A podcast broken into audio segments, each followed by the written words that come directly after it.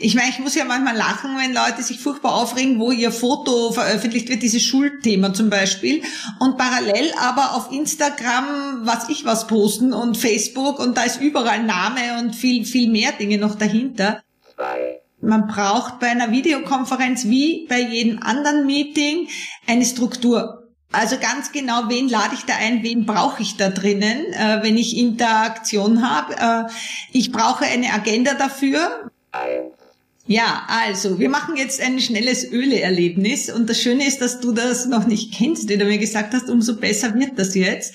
Äh, ich habe zwei Öle ausgewählt. Ähm, wenn du das eine mit dem blauen Etikett nimmst, das ist Pfefferminz.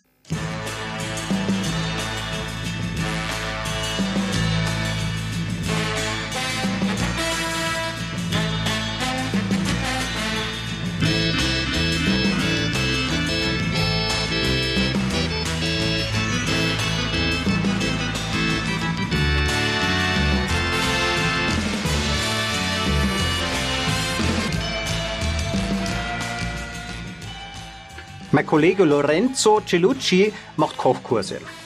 Früher in der Lehrküche mit acht Kochplätzen, das kennt man. Kochen lernt man also in einer fremden Küche und am eigenen Herd, da klappt's dann nicht mehr. Dank Lockdown ist jetzt alles besser. Jeder ist zugeschalten aus der eigenen Küche per Smartphone. Zuerst werden also die Zutaten verglichen. Improvisation ist jetzt auch kein Problem mehr. Der Profikoch mit seinen Tipps, was man stattdessen verwenden kann zum Beispiel, der ist in der eigenen Küche live mit dabei. Der ist nur ein Bildschirm weit entfernt. Und dann wird gekocht und gescherzt. Also ist das jetzt schon zu schwarz oder kann man das noch essen? Und am Ende wird auch gemeinsam gegessen und getrunken und getratscht. Das Ergebnis ist in den eigenen vier Wänden reproduzierbar. Schließlich hat man es auch dort gelernt. Ist das ein Verlust an Beziehungsqualität? Es fühlt sich jedenfalls nicht so an. Geht mit der Videokonferenz was verloren oder entsteht da eine neue Kommunikationskultur? Entsteht hier vielleicht ein neuer Modus, nicht gleich wie das persönliche Treffen, aber auf seine eigene Art wertvoll? Herzlich willkommen zu Digital Sense Maker. Mein Name ist Christoph Holz. Das ist mein Podcast. Und wir beschäftigen uns mit dem Sinn und Unsinn hinter der Digitalisierung. Und heute geht es um was vordergründig Banales, haben wir alles schon gemacht, die Videokonferenz. Im Lockdown hat die Videokonferenz die meisten persönlichen Treffen ersetzt, zwangsläufig. Mein heutigen Gast habe ich in der Wirtschaftskammer kennengelernt. Sie ist ein Pionier bei den Videokonferenzen, aber für persönliche Treffen. Um 10 Uhr in Wien bin ich in der Früh um 5 Uhr in den Zug eingestiegen. Nach zwei Stunden Besprechung bin ich dann wieder heimgefahren. Gott sei Dank kann man im Zug arbeiten, manchmal funktioniert das Internet und ja, Netflix, das kann man auch vorher runterladen, wenn man dran denkt. Den nächsten Tag brauche ich jedenfalls zur Erholung. Produktiv ist es nicht wirklich. Katrin Kränkel ist Unternehmensberaterin und die ist nicht nur zuständig für Erfolg, sondern auch für den Spaß in der Führungsarbeit. Katrin Kränkel ist Unternehmensberaterin und da ist sie nicht nur für den Erfolg zuständig, sondern auch für den Spaß bei der Führungsarbeit. Schließlich soll Arbeit Spaß machen. Katrin ist zertifizierter Gallups Strengths Coach. Also ihre Führungskräfte unterstützt sie darin, ihre Stärken zu verstärken. Dann klappt es auch mit der Zielerreichung bei Innovation, bei Team Performance, selbst bei der Bewältigung von Konflikten. Auch da unterstützt sie ihre Kunden. Katrin ist zertifizierte Datenschutzbeauftragte. Kürzlich ist ja die Datenschutzgrundverordnung wichtig geworden für die Firmen und da braucht man heute halt die entsprechenden Ratgeber und Katrin ist Pionierin, was Videokonferenzen betrifft. Katrin, erinnerst du dich an der erste Videokonferenz? Ja, natürlich. Das war so anders als das, was wir jetzt haben. Ähm, ich, ich arbeite schon sehr lange international. Äh, das ist sicher schon 20, 25 Jahre her. Da gab es ja eigentlich noch weniger die Videokonferenzen, sondern die äh, einfach nur Telefonkonferenzen. Und dann kamen auf die ersten Videokonferenzräume. Und ich kann mich noch gut erinnern, äh, man hat bei uns in der Firma dann einen installiert. Da ist man dann in ein Besprechungszimmer gegangen. Da sollte dann, das war irgendwie von fern äh, gesteuert, äh, die Videokonferenz schon laufen. Und äh, das hat meistens nicht geklappt, dann sehr viel Stress und Anrufen, die Nummer nicht finden. Irgendwann hat sie dann geklappt, aber das äh, war auch wieder ganz anders als jetzt. Wenn man sich nicht bewegt hat, war das immer so Slow Motion verzögert. Also im Endeffekt, wenn man die Leute vorher nicht gekannt hat, hat man sie durch die Videokonferenz dann auch nicht so gut gesehen, dass man sie auf der Straße später erkannt hätte, hat dazu geführt, dass mir dann teilweise sogar die äh, Telefonkonferenzen lieber waren, weil man da nicht so abgelenkt war von diesem ganzen Technik. Die Technik hat das Meeting fast dominiert. Also manchmal funktioniert ja die Technik, aber leider nicht immer und die schlechten Bandbreiten haben ja das Irrige dazu äh, beigetragen. Wie hat sich das weiterentwickelt? Was ist deine erste Videokonferenz, wo du das Gefühl hast, da hat es jetzt auch wirklich funktioniert? Das waren eigentlich dann die, die man wirklich vom eigenen Gerät machen konnte. Äh, meistens mit der integrierten Kamera der Laptops. Die waren in den Anfängen auch noch sehr schwach, äh, aber deutlich besser und vor allem es war weniger Stress. Man musste nirgendwo hin. Man konnte leichter. Das war aber auch noch ein weiter Weg, bis man wirklich Präsentationen selber gut auch teilen konnte. Also diese Kombination von ich kann eine Präsentation zeigen und ich sehe auch die Menschen und ich sehe, wer spricht, weil wenn da mehr Leute drinnen sind, irgendeiner spricht, man sieht ganz viele Gesichter, schwierige Sache. Und das ist dann, ich kann mich gar nicht erinnern, es ist so schleichend sukzessive besser geworden, aber es waren auch nur wenige, die Laptops mit Kamera hatten und die sich dann auch ausgekannt hatten, wie das ging. Und das jetzt natürlich in der jetzigen Situation, wo dann alle plötzlich mehr oder weniger gezwungen waren oder es passiert ist, dass jetzt äh, mehr oder weniger so gut wie jeder, der einen Computer hat, auch schon in Videokonferenzen war. Äh, ich habe mal gesagt, willkommen in meiner Welt. Ich habe mich unglaublich gefreut, weil ich überzeugt bin, dass man da sehr viel damit machen kann. Ähm, und ich freue mich jetzt einfach, dass das nicht mehr so eine Hürde ist, sondern man sagt, machen wir ein Teams, ein Zoom, ein Webex, was auch immer Meeting. Und es ist einfach sehr viel persönlicher. Also wenn man jetzt plötzlich muss, der Lockdown macht's möglich. Ja, die Corona-Krise ist ja sowas wie ein Konjunkturpaket für die Digitalisierung. Dann schwindet auch die Hemmung, dann hat auch jeder die Erfahrung. Früher, wenn man einen Techniker gebraucht hat, wenn es eine Menge Geld gekostet hat, dann war man natürlich auch nervös.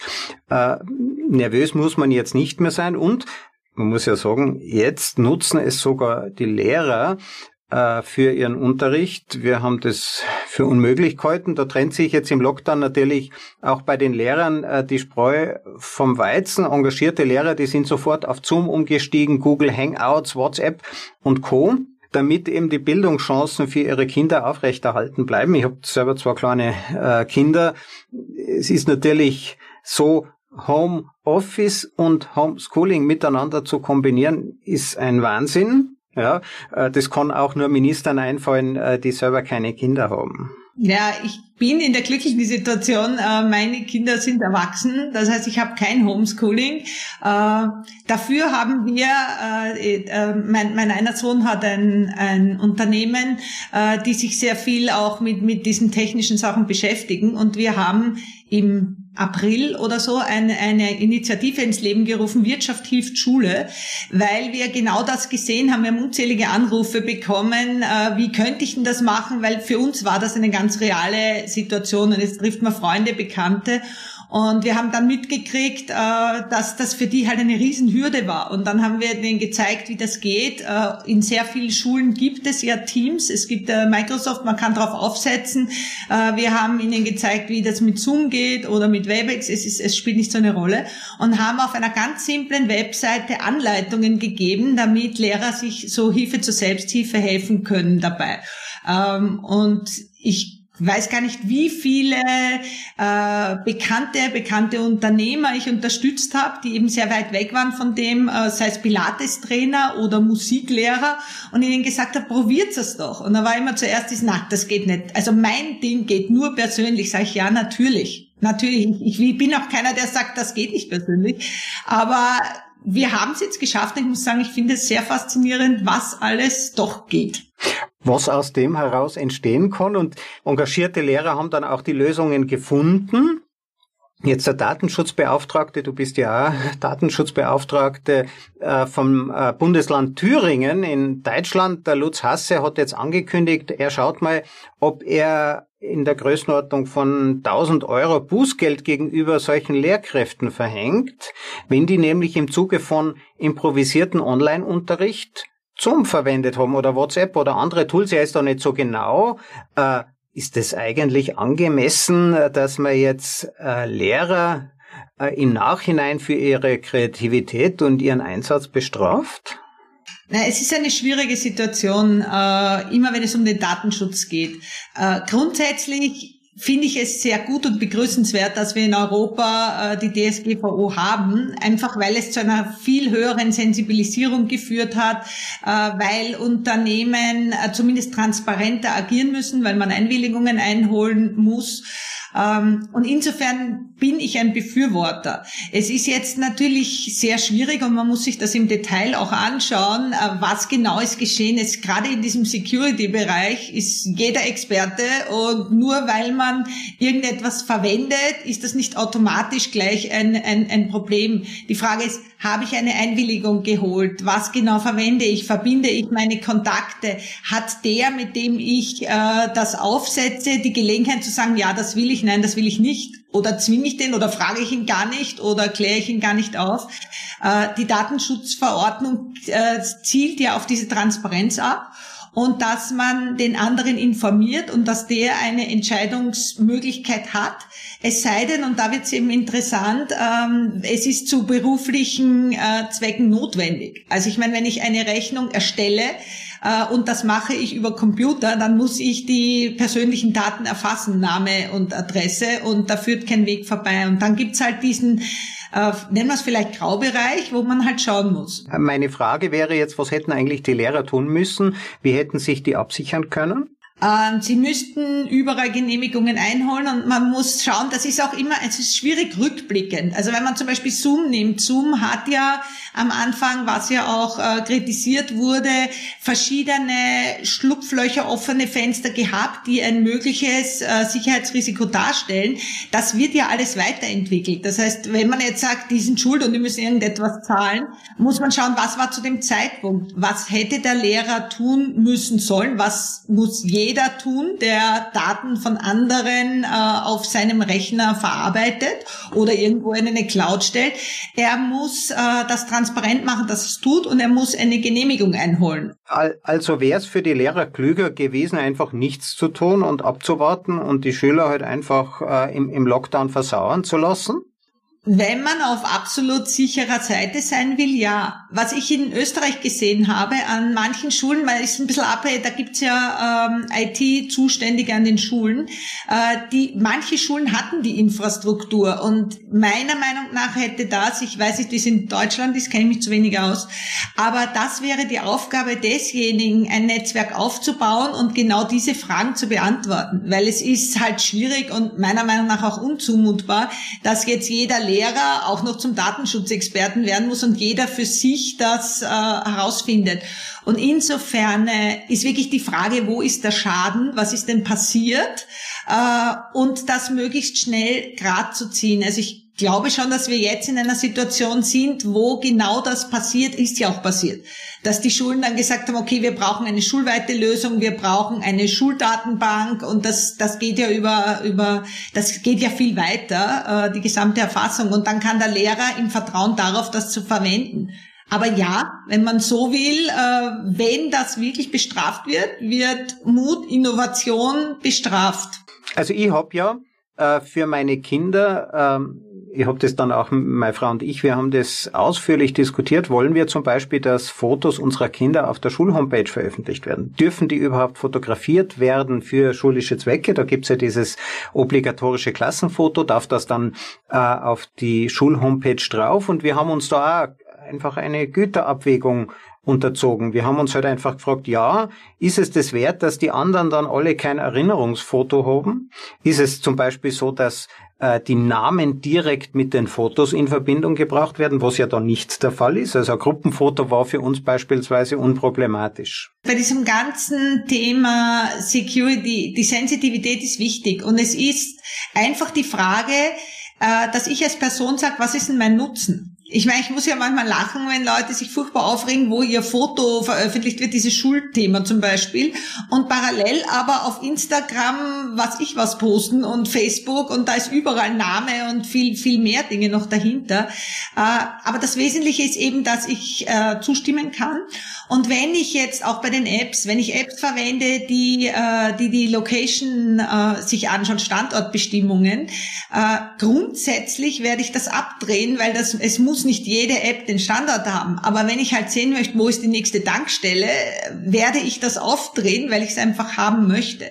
Ich glaube, wir werden lernen müssen, dass man da bewusste Entscheidungen trifft und sagt, da ist der Nutzen für mich so hoch, dass ich dann eben diese, es ist ja kein Datenrisiko, sondern ich stelle Daten zur Verfügung und wenn ich davon auch etwas habe, mag das eine ein gute Abschätzung sein. Und daher ist es auch so individuell. Weil die einen sagen, ich brauche das nicht, dann mache ich es gar nicht. Und die anderen sagen, ich finde es aber sehr praktisch. Ich meine, wie soll mich ein Navi-Gerät führen, wenn ich nicht sage, wo ich bin? Also es geht immer um die Abwägung von Nutzen und von Risiko. Und ich denke, was uns diese Diskussion und die Datenschutzgrundverordnung gebraucht hat. Wir lernen jetzt auch mit diesem Risiko, das Risiko einzuschätzen. Internet ist kein Disneyland. Ja, wir haben uns das vielleicht irgendwie erwartet, aber äh, wenn wir all diese tollen Errungenschaften der Technik nützen wollen, dann setzen wir uns eben bestimmten Risiken aus. Wichtig ist, glaube ich, nur zu verstehen, kann da überhaupt was passieren? Was ist da ein Schaden? Ja, was, was kann für ein Schaden entstehen, wenn Zoom äh, die E-Mail-Adressen der Eltern, sind ja nicht die Kinder selber, äh, die E-Mail-Adressen der Eltern oder wenn es äh, eine E-Mail-Adresse ist, die vom beispielsweise Tiroler Schulnetzwerk den Schülern zur Verfügung gestellt wird, was entsteht da für ein Schaden, wenn eine amerikanische Firma Kenntnis dieser E-Mail-Adressen hat, sonst aber keine Datenzuordnung machen kann?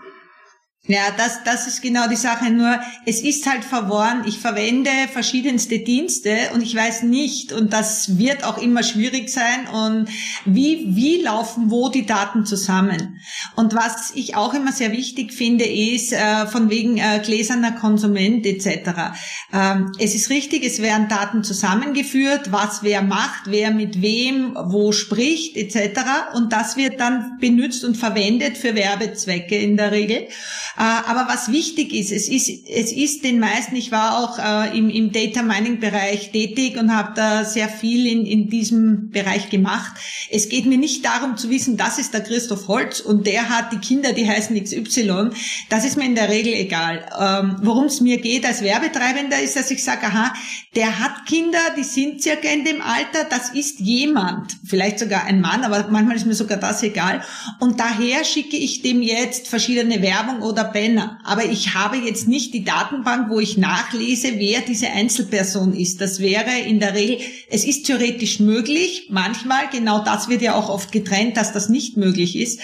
Aber die Werbebranche interessiert sich viel mehr, dass ich sage, diese Person tut das, unabhängig davon, wie sie heißt. Und deshalb schicke ich der was. Und da sind wir wieder bei der Nutzensache. Ähm, vielleicht hat das ja für mich einen Nutzen, dass ich etwas kriege, weil ich habe tatsächlich Kinder und die haben jetzt tatsächlich dieses Thema und ich kriege Angebote. Also wenn ich was angeboten bekomme, das ich vielleicht gar nicht kenne und brauche, habe ich sogar Nutzen. Aber das Schlimmste irgendwie, was mir passieren kann, ist, dass ich halt eine Werbung bekomme, die mich nervt. Äh, jein, ja, das ist das, was ich merke. Was das Schlimmste ist, ist, dass es irgendwo ein Profil gibt, sogenannten Datenzwilling, wo alles zusammenläuft. Das wird ja oft über Telefonnummer, über E-Mail, über IP-Adresse, sage ich, ah, das ist wieder dasselbe. Äh, und dann wird das zusammengeführt und dann habe ich ein Bild. Aber wie gesagt, in den seltensten Fällen, theoretisch ist es möglich, in den seltensten Fällen habe ich die Person dahinter. Verstehen. Aber es ist auch ärgerlich, wenn man ununterbrochen Werbung zu etwas kriegt und vor allem sehr oft so unintelligent. Ich meine, man kennt das ja, man sucht einen Koffer, den kauft man dann meistens irgendwann und man kriegt Wochen und Monate lang Kofferangebote, als würde man täglich einen Koffer kaufen.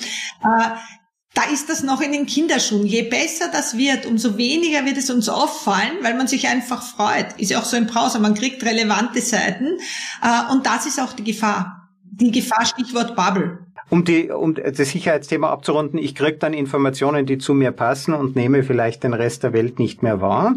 Aber wenn wir jetzt noch einmal zu den Videokonferenzen zurückkommen, die Lehrer machen es ja, die Firmen machen es halt irgendwie, aber wie macht man es eigentlich richtig? Wie macht man eigentlich eine richtig gute Videositzung? Ja, das, das ist wichtig und die meisten glauben, es ist egal, man dreht mal auf und dann wird man schon sehen, was da rauskommt. Ähm, es ist ganz wichtig, äh, und das sehe ich auch bei meinen Kunden immer wieder, dass sie teilweise überrascht sind, man braucht bei einer Videokonferenz wie bei jedem anderen Meeting eine Struktur. Also ganz genau, wen lade ich da ein, wen brauche ich da drinnen, äh, wenn ich Interaktion habe. Äh, ich brauche eine Agenda dafür. Was sind überhaupt die Punkte? Ich sollte mir genau überlegen, also die Konzentrationsfähigkeit bei einer Videokonferenz äh, endet nach längstens eineinhalb Stunden, idealerweise früher. Und das Wichtigste ist, dass man auch da einen Ablauf hat. Es muss eben ganz klar jemand sein, der eröffnet, der sagt, worum geht's. Die meisten Leute kommen rein, sind hier, wissen oft gar nicht genau, was, was, was war das schnell jetzt hier, warum ich da bin. Das heißt, dass man das wirklich einleitet, dass man die Bedeutung der Einzelnen, die da drinnen sind, auch klar macht und sagt, der vertritt dieses, der ist deshalb drinnen, das ist die Expertise, die der äh, einbringt und was soll das Ergebnis sein. Ähm, und das macht man bei jedem anderen Meeting. Bei Videokonferenzen wird es gern vergessen. Das ist das eine inhaltlich, damit nachher auch was rauskommt. Auch Fragen. Kommt wer früher oder später? Muss irgendwer früher raus? Damit das, damit die Leute nicht einfach weg sind und kommen, dann kann das nicht effizient werden und verärgert alle. Das ist das eine. Und das andere, eine Videokonferenz, wenn es wirklich eine Konferenz sein soll, wenn das vergleichbar ist mit einem Meeting, äh, ist interaktiv. Und das wird auch unterschätzt, genauso wie man bei einem, es ist vielleicht eher Workshop ähnlicher als Meeting ähnlicher. Man muss sich überlegen, wie, wie halte ich die Leute wach? Ähm, es gibt auch da mittlerweile verschiedene Möglichkeiten und Übungen und Dinge, die man macht und da braucht sehr viel Fingerspitzengefühl, äh, weil mir selber auch, mir stellt die Haare auf, wenn ich jetzt spielen muss. Ich meine, ich komme jetzt da in eine Videokonferenz, ich möchte jetzt, ich will nicht spielen, aber es gibt zwischen Spielen und überhaupt nichts machen und in einen Kastelstand ganz viele Möglichkeiten. Kathrin, nenn uns einmal ein Beispiel für so eine interaktive, äh, aktivierende Übung in der Konferenz? man kann äh, darauf Bezug nehmen, was da ist. Ich meine, wie gesagt, wesentlicher Unterschied, kenne ich die Leute, ist es sowas wie ein Team-Meeting, dann kann ich auch sagen, man steht einmal auf oder man zeigt etwas her. Äh, viele Leute haben ja was, man sieht sowieso oft Hunde, Katzen, was auch immer. Wenn die eh schon stören, weil einer ständig so wegschaut und man merkt, okay, der ist irritiert, ansprechen und sagen, uh, was ist denn da bei dir? Äh, das macht's auch viel natürlicher. Man sieht dann, man nimmt auch wahr, da sitzt ein Mensch und nicht irgendwie so perfekt. Das heißt, bis zu, es gibt wirklich äh, Spiele, wo man zum Beispiel aufsteht, alle gehen aus dem Bild raus äh, und einer kommt rein und macht eine Bewegung und die anderen kommen auch rein und machen dieselbe Bewegung. Das klingt jetzt ganz blöd, aber wir haben das letztens getestet. Das ist äh, wirklich ganz witzig, weil man ist gespannt. Es hat so ein, wer kommt denn da jetzt rein? Und obwohl es irgendwie dumm ist und man sich denkt, was ist denn das für ein Blödsinn, setzt man sich hin, lacht, schaut sich an, hat sich wahrgenommen und das geht ganz schnell. Äh, das ist natürlich nicht, wenn ich die Leute nicht kenne oder wenn das jetzt ein Business-Verhandlungsmeeting ist, werde ich so etwas nicht machen. Aber in einem normalen Team-Meeting oder wenn wir sagen, eigentlich wollen wir hier jetzt ein Brainstorming-Meeting machen, ist das eine ganz gute Sache. Mhm. Man kann also auch mit Menschen, die man nicht so kennt, Vertrauen aufbauen. Wie erreicht man denn das? Den anderen als Menschen wahrnehmen. Ich sage immer, es ist, wenn man gemeinsam gelacht hat, hat man schon gewonnen. Und es ist extrem einfach bei einer Videokonferenz. Es passiert sowieso immer irgendetwas, was jetzt nicht sein sollte oder was in irgendeiner Weise nicht passt. Ansprechen. Mhm. Äh, ansprechen, lachen, sich hinsetzen, etwas holen, äh, etwas trinken, äh, etwas zeigen. Ähm, diese Beziehung, die man sonst eben über die Sinne herstellt, äh, früher, damals noch äh, mit Handschütteln, was wir jetzt nicht machen, durch Bewegung muss man in irgendeiner Weise schauen, dass man hinkriegt. Und das funktioniert. Man, die Gelegenheit nützen, die sich ergibt. Äh, es passiert immer irgendetwas äh, und auf das Bezug nehmen, drüber lachen, drüber schmunzeln, sagen, es mir auch schon passiert und schon ist das andere ein Mensch und nicht irgendein Fernsehsprecher, weil es wirkt ja irgendwo so, nicht? Wir sitzen alle mit perfektem Hintergrund. Ich habe jetzt auch eine Hose an. Manche äh, sitzen ja in der Unterhose vor der Videokonferenz. Ich habe übrigens einen Anzug mit kurzer Hose, den ich bei solchen Gelegenheiten verwende. Man weiß ja nie, ob man aufsteht. Manchmal machen meine Kinder eine Einlage. Was ist dein peinlichstes Erlebnis? Peinlichstes Erlebnis. Würde mir spontan gar nicht so einfallen. Ich meine, ich finde es immer sehr unprofessionell und mühsam, wenn man das mit dem Ton nicht hinkriegt. Wenn man entweder selber auf lautlos ist, wenn das Mikro übersteuert, äh, wenn man irrtümlich äh, das Mikro aufgedreht hat und glaubt, es hört eh noch keiner. Also das sind so Dinge. Aber wie gesagt, mittlerweile ich rate immer allen, relaxed sein. Eigentlich ist genau dieses Peinliche das Ideale. Das passiert nämlich nicht aufgesetzt, sondern natürlich, wo man lacht und was dieses Menschelnde macht und das bewegt dann wieder. Das ist eigentlich wertvoll. Nicht, dass man es braucht und dass man es unbedingt herbeiführt, aber man braucht sich nicht verkrampfen, sondern sich denken, okay, wenn das schon da ist, nützlich und es dreht ein komplettes Gespräch. Es ist einfach so, dass man sich plötzlich anschaut, lächelt und dann viel konzentrierter ist. Lachen befördert auch äh, Sauerstoff ins Hirn. Man ist dann wirklich voll da. Du hast ja auch gesagt, Hände schütteln entfällt.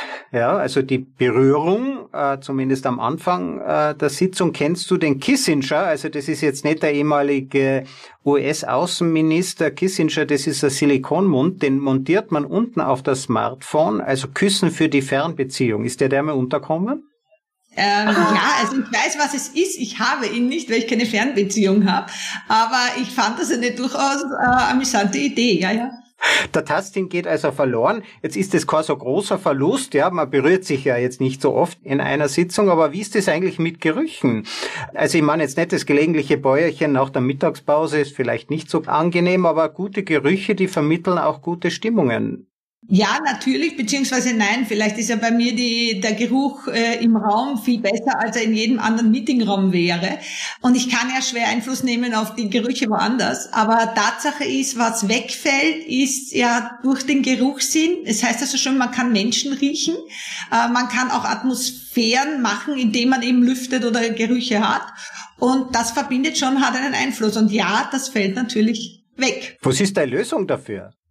Ich habe so meine Geheimrezeptlösung. Ähm, abgesehen davon, dass ich eben, wie gesagt, Unternehmensberaterin bin, bin ich auch ein, ein Fan ätherischer Öle. Äh, und gerade jetzt ist das, das war ja so ein Hobby, mittlerweile ist es viel mehr als ein Hobby, weil es faszinierend ist, was man mit natürlichen Essenzen bewirken kann. Im gesundheitlichen Bereich aber, was mich besonders interessiert, im emotionalen Bereich. Und damit arbeite ich ganz gern, habe ich schon vorher auch gemacht. Es gibt ja so Diffuser, die man im Raum aufstellen kann.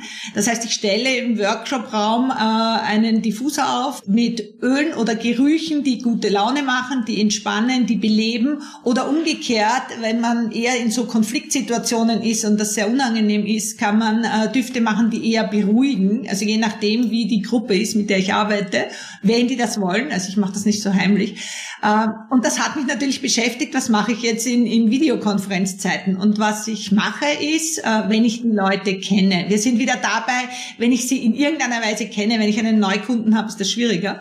Aber ich schicke äh, ein paar Muster von meinen ätherischen Ölen an denjenigen. Ich habe die dann auch. Und wir können dann gemeinsam ein Öleerlebnis machen. Und das bewirkt viel. Und das ist eben auch so eine Intervention, die man am Anfang setzt, bevor man dann zum Thema kommt, äh, die verbindet, die lustig ist, die interessant ist und die in irgendeiner Weise, man muss sich mal vorstellen, wir haben alle, ich weiß nicht, vier, fünf, sechs Stunden Videokonferenzen zu verschiedensten Themen. Und ich möchte, dass meine in irgendeiner Weise anders ist, dass die Leute voll und ganz bei mir sind und nicht daneben irgendetwas machen. Und das geht gut mit den Düften. Du hast mir ein paar zugeschickt. Ich habe die also jetzt auch hier äh, in der Hand. Die sind auch schön beschriftet. Was ist denn da drin und was mache ich jetzt? Ja, also wir machen jetzt ein schnelles Öleerlebnis und das Schöne ist, dass du das noch nicht kennst, wie du mir gesagt hast, umso besser wird das jetzt. Äh, ich habe zwei Öle ausgewählt. Ähm, wenn du das eine mit dem blauen Etikett nimmst, das ist Pfefferminz.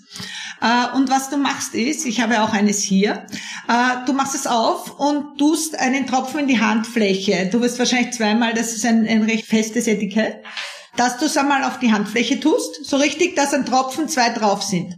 Und dann, genau, Dann fasst du mit dem Daumen in dieses Pfefferminzding und du fasst äh, rein und dann innen auf dem Gaumen reiben. Und dann schaust mal, was passiert und was du spürst. Also es ist jetzt ein scharfer Geschmack. Ich habe jetzt noch nicht geatmet. Ja, atme mal, tu das mal so direkt durch. Das ist ein Pfefferminzgeschmack, der sich jetzt in meinem ganzen Mund ausbreitet. Und ich fühle mich jetzt eigentlich plötzlich freier. Die Atmung funktioniert anders. Also was Pfefferminz macht, meine ätherische Öle sind ja aus Pflanzen gewonnen, aus den verschiedensten Teilen, Blättern, Blüten, Wurzeln etc., werden Dampf destilliert und sind dann wirklich die Essenz, es sind nämlich keine Öle, es sind nicht ölig, es ist eine Essenz. Was Pfefferminz macht, ist, es belebt, es wacht auf mhm. und es kühlt. Das heißt, was du merken wirst, in, in ein paar Minuten, du bist einfach wach, du bist ganz da. Hätte man vielleicht noch früher mhm. machen sollen. Du bist wirklich da. Das ist besonders mhm. angenehm, wenn man so dieses Mittagsloch hat, äh, wo mhm. man einfach so drücken und müde. Äh, du kannst es auch den Rest jetzt in den Händen verreiben und mhm. einfach mal einatmen. Mhm. Äh, das zieht direkt durch die Nase. Wir haben den Nerv zwischen den Augen in das Mittelhirn, limbische System. Und belebt dich insgesamt. Und der Unterschied zu, du könntest dir jetzt auch ähm, einen Energy Drink trinken oder einen doppelten Espresso oder so. Mhm. Erstens dauert die Wirkung viel länger. Bei dem mhm. Pfefferminz ist sofort da.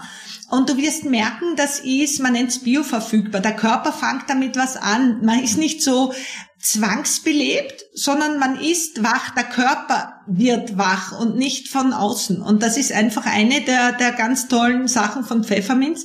Abgesehen davon, dass Pfefferminz bei der Verdauung unterstützt. Das heißt, mhm. beim Schnitzelkoma, man geht essen zum Mittag und dann kommt so typisch diese zwei Uhr, drei Uhr, man ist hundemüde, draußen drückt die Sonne. Im Sommer auch sehr unangenehm. Wirkt Wunder, ist super genial. Es fühlt sich wirklich toll an, oder? Also Pfefferminz, ich kenne es jetzt von, von Kaugummis oder von, also der Tee wirkt ja anders. Aber jetzt macht es auf und man fühlt sich frisch äh, und offen und ich hab auch, ähm, ich nehme jetzt eigentlich auch die Luft an, das war da herinnen. Also äh, man macht ja für die Videokonferenz üblicherweise die Fenster zu, damit man eben die Lautstärke reduziert und dann sinkt auch der Sauerstoffgehalt. Äh, Finde ich ganz faszinierend. Also ich, ich, ich konnte es nicht nicht vollständig beschreiben. Ja, ich spüre das sozusagen, also ich habe das Gefühl sozusagen auf der Oberseite von meinem, von meinem Kopf, so ein ganz ein leichtes Kribbeln, so eine Aufmerksamkeit und natürlich die Atemwege, das ist eine Erfahrung, die habe ich früher auch schon mit Pfefferminz gemacht, dass die Atemwege freigehen. Aber es war ganz eine interessante Erfahrung, weil ich ja auch das Gefühl gehabt habe, fahr jetzt da mit der Zunge hin oder nicht und dann breitet sich das langsam aus und über den Geruch sozusagen über den ganzen äh, über den ganzen äh, Kopf jetzt bin ich fit. Also das ist auch gut, zum Beispiel bei Kopfweh, man kann es auf die Schläfen tun mhm. oder in den Nacken, äh, ist, ist extrem angenehm. Und weil du gesagt hast, Pfefferminztee hat eine ganz andere Wirkung. Äh, wie gesagt, äh, das ist eine Essenz, ist eigentlich die Essenz aus der Pflanze. Äh, und der Unterschied zu Pfefferminztee ist, ein Tropfen von dem Öl, das ist ein äh, doTERRA Pfefferminzöl, das ist wirklich rein, entspricht in der Wirkung 28 Tassen Pfefferminztee auch Pfefferminztee bewirkt und äh, äh, belebt und macht wach, aber es ist nicht so intensiv. Das heißt, man hat hier wirklich mit der puren Essenz, das ist so, man sagt so 50 mal intensiver und demnach äh, kann das Kräuterkunde ist immer ähnlich, aber kann das natürlich besonders viel. Ich spüre jetzt das auch richtig. Ich habe mir es ja jetzt auf die Schläfen getan und ich spüre jetzt auch richtig, wie das, äh, es ist so ein leichtes, ähm, ich konnte es gar nicht richtig beschreiben, so ein leichtes Brennen, ja. Aber es hilft mir auf alle Fälle bei der Aufmerksamkeit. Faszinierend. Und jetzt kommen wir okay. zu dem zweiten, das du hast. Äh, das ist wilde Orange, Wild Orange.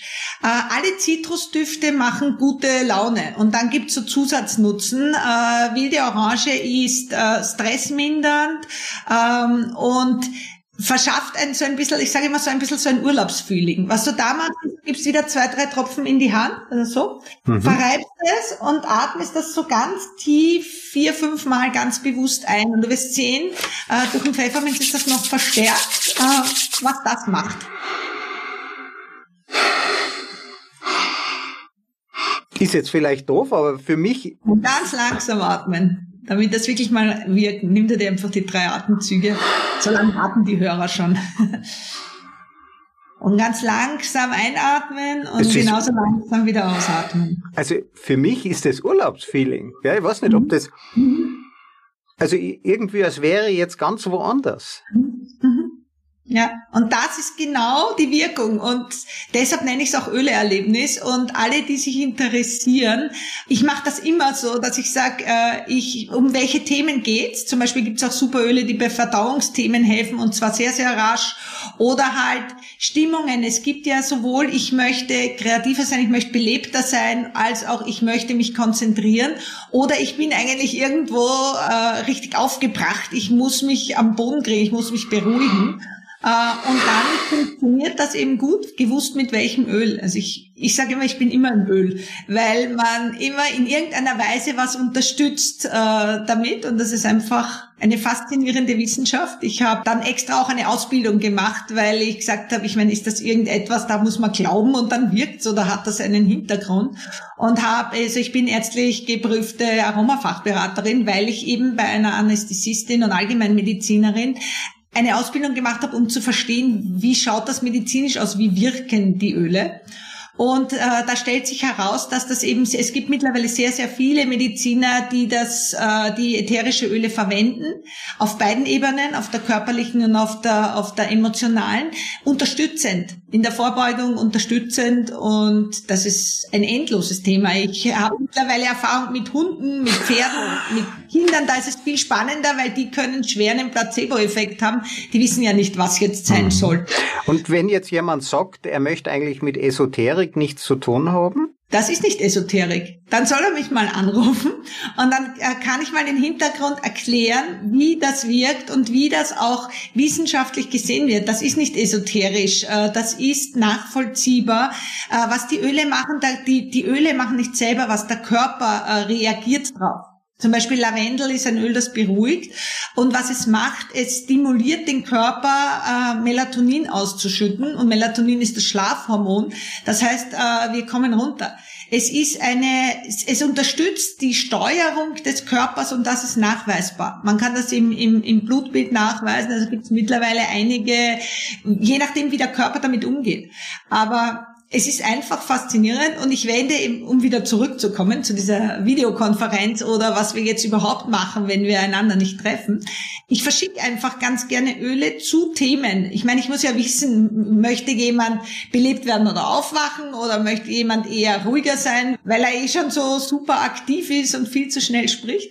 Funktioniert großartig, macht Spaß, ist, hat keine Nebenwirkungen, ist 100% natürlich. Also einfach ja. mal ausprobieren. Ja, ich fühle mich jetzt wirklich gut, danke schön. Äh, ich habe äh, noch ein drittes bekommen. Das ist allerdings geheim. Ja, also wer äh, da mehr wissen will, muss die Katrin kontaktieren. Die Internetadresse muss natürlich in die äh, Shownotes hinein äh, zum Nachlesen. Jetzt haben wir einen weiten Bogen gespannt von den Anfängen der Videokonferenz, wie man also vermittelte Kommunikation macht. Äh, sie ist natürlich für Menschen IT-Menschen für uns äh, ist vermittelte technische Kommunikation deswegen attraktiv, weil wir dann nicht so viel reden müssen, weil wir unsere äh, Kontaktängste nicht äh, ausleben müssen, weil eben Kommunikation über die Distanz für Menschen, die sich schwerer tun mit Kommunikation, natürlich auch eine Ergänzung. Sie ver verbessern das Leben. Wir haben jetzt auch über neue Sinneserfahrungen vom Kissomat, also dem Silikonpolster zum Küssen für Fernbeziehungen, über Gerüche gesprochen. Jetzt gibt's aber auch in Zukunft die Idee, dass man virtuelle Realität integriert, dass natürlich die Technik besser wird, dass es mobil funktioniert. Katrin, jetzt zum Abschluss. Wo glaubst du, geht es hin? Wird es eher technisch beeinflusst? Werden wir neue Methoden entwickeln? Was ist da deine Vorstellung für die Zukunft der Videokommunikation? Also ich bin ein Fan des Ganzen, wie man vielleicht gemerkt hat, aber für mich ist ganz wichtig, das ist ein Tool. Äh, das ist so wie eine Füllfeder, die ich nehme und schreibe und die verwischt vielleicht, dann muss ich was erfinden, dass die halt schneller trocknet, nicht so verwischt. Für mich ist das eine großartige Ergänzung. Ich hoffe, dass wir uns doch bald alle wieder auch viel persönlich treffen. Nichtsdestotrotz, dadurch, dass jetzt jeder auch das andere kann, glaube ich, ist es eine wirkliche Bereicherung Bereicherung. Äh, und was ich mir wünsche oder in welche Richtung ich auch selber arbeiten werde, ist, dass man das als gute Ergänzung sieht. Wenn ich zum Beispiel in einem Team arbeite, äh, so wie du anfangs auch gebracht hast, äh, aus Tirol anreisen nach Wien für zwei Stunden Meeting ist nicht sonderlich effizient. Wenn man sich äh, zwei, dreimal im Jahr persönlich trifft, so dass der, dass man eben genau das mit den Sinnen, das Spüren, das Gemeinsame ist, ist natürlich äh, nicht zu ersetzen. Äh, ist das eine gute Basis? Aber dazwischen, um in Kontakt zu bleiben, kann man das wunderbar auch über technische Dinge machen. Und daher wünsche ich mir, dass jeder in seinem Kreis überlegt, wo ist es gut, wo ist es eine Ergänzung. Es geht nie um ein Entweder-Oder. Es geht um das Und. Und ich habe das gesehen, also ich, ich, ich bin in verschiedensten Netzwerken, äh, wo man sich normalerweise auch immer wöchentlich getroffen hat und dort irgendwelche gemeinsamen Vorträge gehört hat. Jetzt ist das Ganze online. Er hat zwei tolle Vorteile. Erstens, äh, man kann äh, Sprecher aus der ganzen Welt reinholen. Die würden nie angereist sein und jetzt für eine Stunde Präsentation kommen. Das heißt, es bereichert. Äh, und auf der anderen Seite, es gibt Leute, die nicht kommen können. Ich denke jetzt an sehr alte alte Leute oder auch Gehbehinderte, ja. wenn man gerade krank ist, die kann man einbinden. Also die, das Thema hybride Meeting haben wir übrigens auch noch nicht gesprochen. Das sind ja Meetings, die tatsächlich stattfinden und parallel über Videokonferenz zuschaltbar sind. Äh, wird interessant hat, ich habe schon viele gemacht, hat Herausforderungen, weil das ist dann so für manche nicht Fisch, nicht Fleisch. Ich bin dann hier, aber nicht wirklich, weil andere sind woanders. Äh, aber das sind große Chancen und ja. wir werden lernen müssen, damit umzugehen. Ja, Katrin, äh, wir sind ja beide bei den Rotariern und die Rotarier haben ihre Vorträge jetzt weitgehend auf Online umgestellt. Es hat ja einen Covid-Cluster in Salzburg gegeben, einen rotarischen und dann haben wir äh, besonders gestartet aufzupassen und mein Gefühl ist ja am Ende des Meetings, wenn ich dann äh, den Rechner ausschalte und nachdenke, wie habe ich mich dabei gefühlt, dann ist es eigentlich, macht keinen Unterschied. Also die Meetings, wenn ich mich nachher dran erinnere, kann ich dir nicht mehr sagen, war das eigentlich ein Präsenzmeeting oder war das ein Online-Meeting. Es fühlt sich jedenfalls gut an, Menschen in Kontakt mit Menschen zu sein und darauf kommt es ja an. Genau, das ist der eine Teil. Was wir ganz gern machen, kann ich auch jedem empfehlen, äh, nach den Meetings einfach offen zu lassen, so wie auch bei Veranstaltungen manche nachher noch ein bisschen beim Buffet stehen oder plaudern und eben über Einzelaspekte diskutieren, machen wir mittlerweile auch. Wer drin bleiben will, bleibt drinnen und das schließt dann die Lücke zu dem, was natürlich abgeht. Ich, ich krieg inhaltlich mit, aber ich habe halt nicht diese Gespräche im Kleinen, wo ich vielleicht noch ganz andere Dinge erfahre das kann man auch machen. Man bleibt mhm. einfach, die, die gerade Zeit und Lust haben, bleiben drinnen.